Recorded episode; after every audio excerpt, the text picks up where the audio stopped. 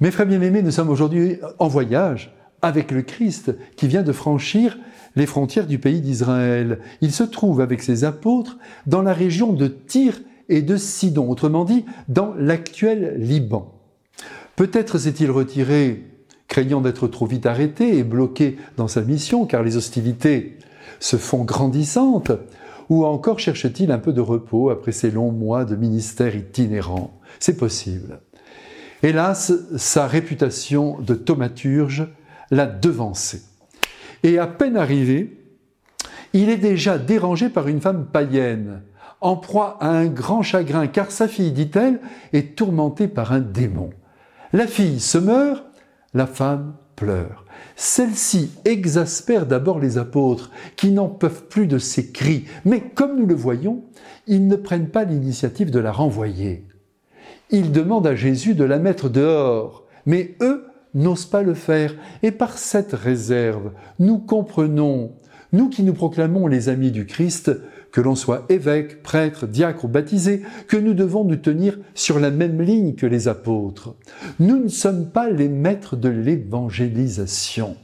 C'est le maître par excellence, Jésus de Nazareth, qui dirige les cœurs et qui les envoie.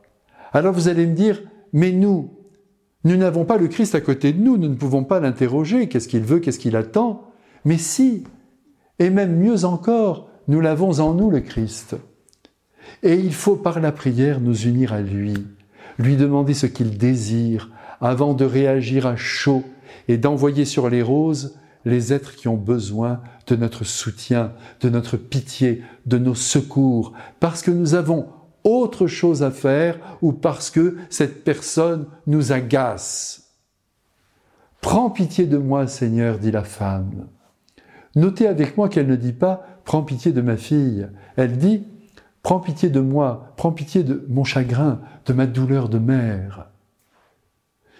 Au-delà du corps qui finit d'ailleurs toujours par nous jouer un sale tour jusqu'à nous détruire, c'est toujours à la peine morale que Jésus s'attaque.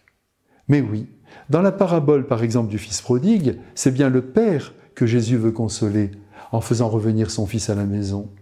Dans celle de la brebis égarée, c'est bien le berger qui souffre et qui retrouve sa joie en la retrouvant.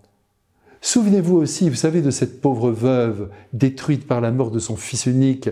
Jésus touche le cadavre et rend l'enfant vivant à sa mère. Et je pourrais multiplier les exemples. Dans un premier temps, et cela peut nous surprendre, Jésus semble indifférent à la douleur de cette femme, comme extérieur à la peine qu'elle ressent. En vérité, il n'en est rien.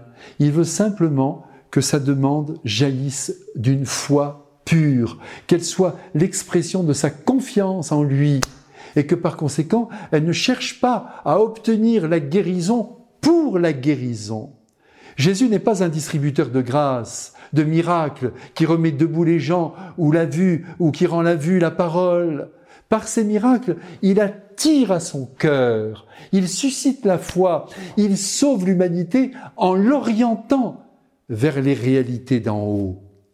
Aussi, nous-mêmes, quand nous attendons du ciel une intervention divine, une intervention miraculeuse, commençons par dire notre amour à Jésus, notre confiance, notre volonté de faire sa volonté Sinon, il fermera la porte, comme il l'a fait dans un premier temps avec la cananéenne. Donc, je me résume maintenant. Avant de dire non à quelqu'un qui implore notre soutien, interrogeons le Christ au cœur de notre prière. Ne nous précipitons pas pour repousser l'intrus. Et enfin, c'est la deuxième leçon de ce jour, accordons toute confiance au Christ. Remettons notre vie et celle des nôtres entre ses mains avant de lui demander son aide. Avec lui et de grand cœur, je vous bénis. Amen.